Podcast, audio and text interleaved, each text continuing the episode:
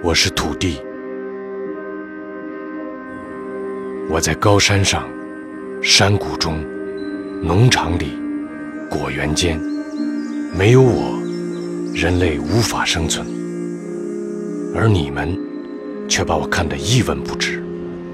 你们可曾意识到，我就好像这地球的皮肤，只有薄薄的一层。